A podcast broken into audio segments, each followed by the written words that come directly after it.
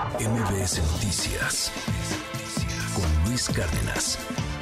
Justamente quien ha estado investigando y eh, desde hace mucho tiempo el asunto de los drones, pues es Oscar Valderas, que está aquí con nosotros. Querido Oscar, ¿cómo estás? Qué gusto saludarte. Querido Luis, muy bien, muchas gracias. Oye, fuiste de los primeros periodistas en este país que habló de drones que utiliza el crimen organizado eh, para desde espiar hasta eh, pues mandar explosivos y atacar al enemigo a sus cárteles enemigos. Era una tendencia que había crecido entre grupos terroristas, en Medio Oriente principalmente. Eh, el Estado Islámico es quien realmente perfecciona el uso de drones para con fines de ataque, porque al principio eran únicamente una especie de vigilancia, ¿no? Lugares remotos a donde no podías llegar, pues mandabas el dron y ya sabías más o menos cómo estaba la movida.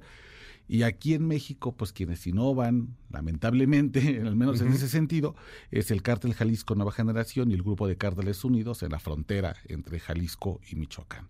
Y tiene mucho sentido utilizar un dron. Es decir, no vas a arriesgar parte de tu tropa enviándolos por tierra, puedes hacer una vigilancia por aire y además la letalidad de un dron si pega a un vehículo o a un civil es pues, prácticamente del 100% y si acaso no lo mata, como es un ataque en zonas rurales, trasladar a un herido hasta una zona urbana donde hay un hospital que tenga la capacidad de atenderlo, pues prácticamente nula. Es decir, si no lo mataste del, del trancazo, de la bomba, del explosivo, pues va a morir seguramente en el trayecto por heridas que van a causarle un choque hipovolémico, va a desangrarse hasta morir. Entonces, bueno, esa es la lógica del dron. Ahora viene esta iniciativa que nos contaba tu tocayo Oscar Palacios ahí en el Congreso, y, pues está interesante porque al menos ya se dieron cuenta que el problema existe. La bronca es que siempre lo único que quieren hacer es meter más cárcel, más cárcel, más cárcel. Y, pues como si eso solucionara algo. No, le pueden meter 200 años de cárcel y no va a seguir usando. El es, es, cierto. Yo creo que lo positivo que veo es que se reconoce que es un problema ya grave de salud pública, porque efectivamente ya ha habido casos incluso de campesinos que están, que van haciendo, van hasta el campo a trabajar y les explota o una mina, que es otra, otras modalidades, o, alguna, algún explosivo que quedó de un bombardeo que hizo algún dron. Ha habido lamentablemente bajas también, este, pues, animales de compañía, animales de granja, pero lo más terrible, Luis, es que ninguna de estas, estas iniciativas soluciona nada. Póngale 200 años, póngale 500 años de cárcel al uso del dron y esto no va a cambiar nada. Lo que sí va a cambiar es que las fiscalías realmente hagan su trabajo, hagan la investigación correcta y detengan a las personas porque no necesitas un tipo penal para el dron. Si ese dron mató a alguien, es un homicidio que ya puedes, de acuerdo con el Código Penal, ya lo puedes castigar de 60 años. Si causó lesiones graves, incapacitantes, como la amputación de un brazo o una pierna, son otros 50, 60 años. Si causó daños graves en propiedad ajena, como un vehículo, tu casa, ya también hay, hay, un tipo penal para eso. Porque aquí todo el mundo puede hacer lo que se le pegue la gana. Eh, o sea, la ley está ahí nomás de adorno. Podrás ponerle, como dices, 200 años y pues da igual si no agarras a la, a la gente. Claro. Que, que, tiene mucho que ver con la nación criminal que nos presentes el día de hoy. Este crecimiento del crimen organizado que llega a expandir tentáculos, por ejemplo, hasta España, ¿no? En este caso, con este Z que tiene ahora eh, pues ahí los tentáculos en España, del cual se habló mucho en los medios en estas semanas, por cierto, eh, y que es parte de esta gran impunidad. O sea, vas creciendo, vas creciendo, vas creciendo, hasta generar un gran imperio en donde puedes hacer lo que se te pegue la gana, en donde puedes demostrar que tú tienes más poder que el mismo Estado y que eh, pues ahora pues van a tener un, un, problema muy serio para poder detenerte. ¿Te parece si escuchamos Nación Criminal? Adelante. ¿Qué hace un jefe de los Zetas como embajador en España? Este lunes 31 de julio, una noticia del mundo criminal hizo que los principales medios españoles cantaran a coro la detención de un ciudadano marroquí de 54 años acusado de pertenecer a una organización dedicada al trasiego de cocaína. La noticia se hubiera perdido entre muchas otras y no hubiera llegado a las primeras planas de no haber sido por una inusual asociación. La Policía Nacional de España aseguró que el detenido era el jefe en Europa del cártel mexicano Los Zetas. Según los agentes españoles, este hombre llamado Saúd, así sin apellidos, fue detenido junto con cinco personas, 220 mil euros en efectivo, 10 teléfonos, dos vehículos y lo más relevante, 400 kilogramos de cocaína que suponen se distribuirían por el viejo continente. El relato que han contado los medios ibéricos es que Saúd tenía residencia en Madrid, pero llevaba una vida nómada que dificultó su ubicación por años. Su caída fue posible debido a que en los últimos meses cometió el error de citarse en repetidas ocasiones con un narco colombiano apodado El Repetido para afinar el envío de cocaína. Y esa frecuencia de reuniones con un capo que ya estaba en la mira de la justicia española habría servido a la Policía Nacional para detenerlo en suelo madrileño. Sin embargo, la seguridad con la que las autoridades españolas lo ubican en las filas de los Zetas contrasta con una certeza en México. Hace años que los cetones ya no figuran entre las organizaciones criminales con relevancia nacional, internacional. Los Zetas fueron el gran dolor de cabeza del gobierno mexicano y del gobierno de Estados Unidos entre 2003 y 2012. Ahora son un cártel en extinción, después de que fueron golpeados simultáneamente por el ejército mexicano, Marines y por sus enemigos como el cártel de Sinaloa, solo quedan algunas decisiones regionales sin el poder que detentaron en el pasado. Es cierto, existe el cártel del noreste, los Zetas vieja escuela, los Zetas sangre nueva, pero los Zetas, como el viejo poder criminal que alguna vez estuvo cerca de ser tan relevante como la Cosa Nostra italiana o la Yakuza japonesa, no existe como tal. A pesar de eso, la noticia del supuesto embajador europeo Saud cayó en México como una verdad incuestionable, en medio de una coyuntura particular. Tres días antes de la noticia, la jefa de la agencia antidrogas estadounidense, Ann Milgram, aseguró que los cárteles mexicanos tienen más de 44 mil representantes a lo largo de 100 países, lo que demostraría la urgencia de Estados Unidos de atacarlos como una fuerza internacional, no solo como un problema doméstico para México. Sin embargo, esas cifras de la DEA solo ubicaban al cártel de Sinaloa y al cártel Jalisco Nueva Generación como las organizaciones delictivas de talla internacional. Los Zetas no figuraron en esa categoría. ¿Cómo es posible que tuvieran un jefe para todo un continente sin en su país dominar un estado?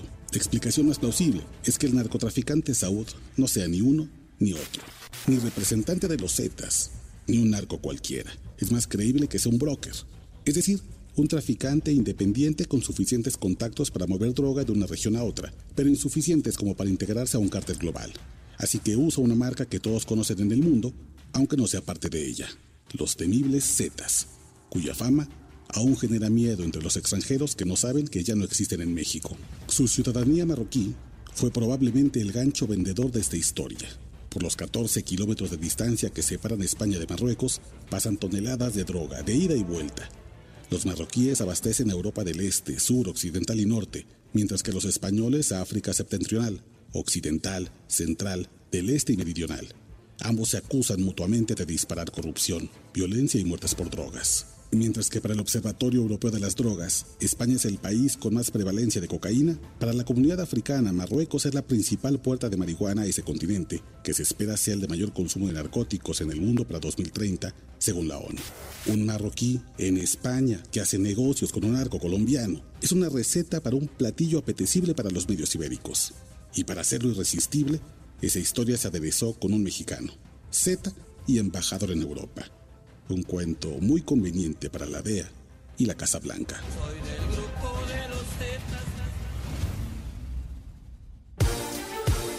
Platicábamos ahorita fuera del aire de otra cosa que sucedía ahí en España y el antecedente de hace ya algunos años y era el famoso Mono Muñoz, ¿no, Oscar? Sí, el Mono Muñoz, que la gente seguramente lo recordará, era un operador financiero de, la de los Zetas, él sí con un poder muy importante, incluso eh, asociado eh, supuestamente a Humberto Moreira, nunca realmente se...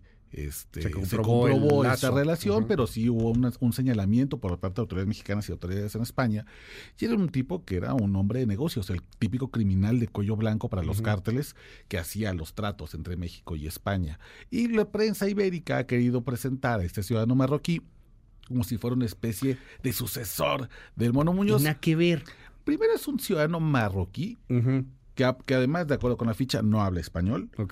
O habla un español bastante limitado, que hace tratos con un colombiano que busca llevar más de 400 kilos a España. De ahí la historia suena rarísima, porque Luis, los colombianos ya generan o ya producen suficiente cocaína como para necesitar de traerla desde México. Porque tal vez, si no tienen la capacidad de, de producirla en Colombia, sí la tienen en Perú o si en Bolivia. Si no tienen que hacer el viaje tan largo, que es un viaje que implica dinero y muchos riesgos. Los mexicanos no producimos cocaína. Realmente muy poca. poca. Nuestro el negocio, digamos, de los cárteles mexicanos es eh, la droga, la metanfetamina, el droga, la droga de diseño o, el fentanilo. La, la, droga sintética, exacto. Todo lo que se pueda hacer a partir de precursores químicos, porque cada vez es más complicado para los grupos criminales en México depender únicamente de la marihuana, porque estamos pegados a Estados Unidos, que es el país que aunque inventa la prohibición, también la que más consume. Sí, no es el que más se mete todo. Y la cocaína que, se mueve aquí es de, es de Colombia, supongo, ¿no? Viene de allá, o sea, no, no es que sea cocaína mexicana. Exacto, mucho viene de Colombia, pero también hay alguna producción de cocaína mexicana, pero realmente es menor comparado con, con, con Colombia. Colombia sigue siendo el país productor de cocaína número uno en América Latina y número dos a nivel, a, nivel global, únicamente tras de Afganistán, que tiene los grandes campos de amapola. De ahí viene el, concepto del Triángulo Dorado. Entonces suena poco creíble eh, y además suena poco creíble que sean los Zetas. Porque los Zetas ni siquiera en México tienen ya un Estado, no, no controlan ni siquiera una entidad, no controlan ni Tamaulipas. Sí, claro. ¿Cómo van a tener un embajador para toda Europa. Europa, donde Luis todavía existen las mafias de los Balcanes, la mafia, la mafia de Albania, por ejemplo, muy importante, la Cosa Nostra, la Trangueta, las mafias italianas, las propias mafias marroquíes que llevan hashish hasta España. En, este, en todo ese movimiento tan competido de drogas, que un cártel en extinción tenga un embajador Suena raro. Lo que sí suena es que hay un lado sincronizado entre algunos medios y lo que dijo la DEA hace cuatro días, la jefa de esta agencia antidrogas, donde dice los cárteles mexicanos tienen presencia en más de 100, países, y más de 44 mil representantes. Habla del cártel de Sinaloa y el cártel Jalisco Nueva Generación.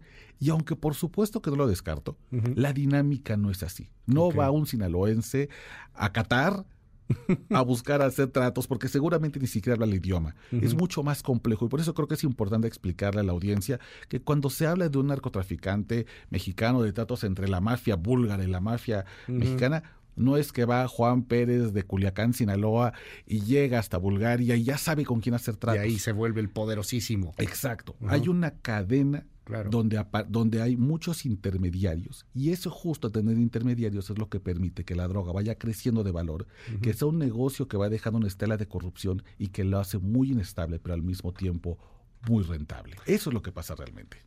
Pero si la DEA trae también una campaña antimexicana, o sea, eso es cierto, también hay un asunto político en medio que tiene que ver desde el general Cienfuegos que se cayó, las acusaciones ahora contra García Luna, o sea, hay un asunto político de la DEA con México, eso es, es innegable. Pero es cierto que los cárteles mexicanos pues tampoco, tampoco son chiquitos, ¿no? O sea, sí tienes poder importante en otras partes del planeta. Tú nos contabas hace poco no de los Zetas, pero corrígeme, era el Mencho del cártel Jalisco Nueva Generación metiendo droga barata en África, ¿no? Sí, claro, y, llegan principalmente tienen células en Ecuador, principalmente, que, se ha vuelto como el hub de transportación, que estos lo llevan a Brasil y que desde Brasil sale por, por, por mar y muchas veces llega a África este, Occidental, principalmente dos países, Cabo Verde y Guinea-Bissau. Esa es la ruta de las drogas y a partir de ahí se va por se va hacia Europa eh, septentrional o se va hacia Europa. Esa es la ruta pero la ruta es mucho más compleja que pensar que hay un mexicano en Guinea-Bissau. Yo quiero pensar, imagínate, ¿cuántos mexicanos debe tener eh, Guinea-Bissau? ¿200? ¿100? ¿5? Imagínate que uno viene de Sinaloa. Por supuesto que las autoridades tienen perfectamente ubicado quién sería y lo tendrían cercado. Es mucho más complejo. La red criminal no es esta historia que nos contaron hace cuatro días los medios españoles. Hay un embajador europeo eh, de los Zetas. Es mucho más complejo que eso y creo que entender esa complejidad es lo que nos permite entender que aunque los cárteles mexicanos sí tienen mucho poder, sí están en más de 100 países, no es tan sencillo como a veces nos lo cuentan. Oscar, te seguimos en tu red. ¿Cuál claro, querido, en Twitter, arroba Oscar Balmen. MBS Noticias con Luis Cárdenas.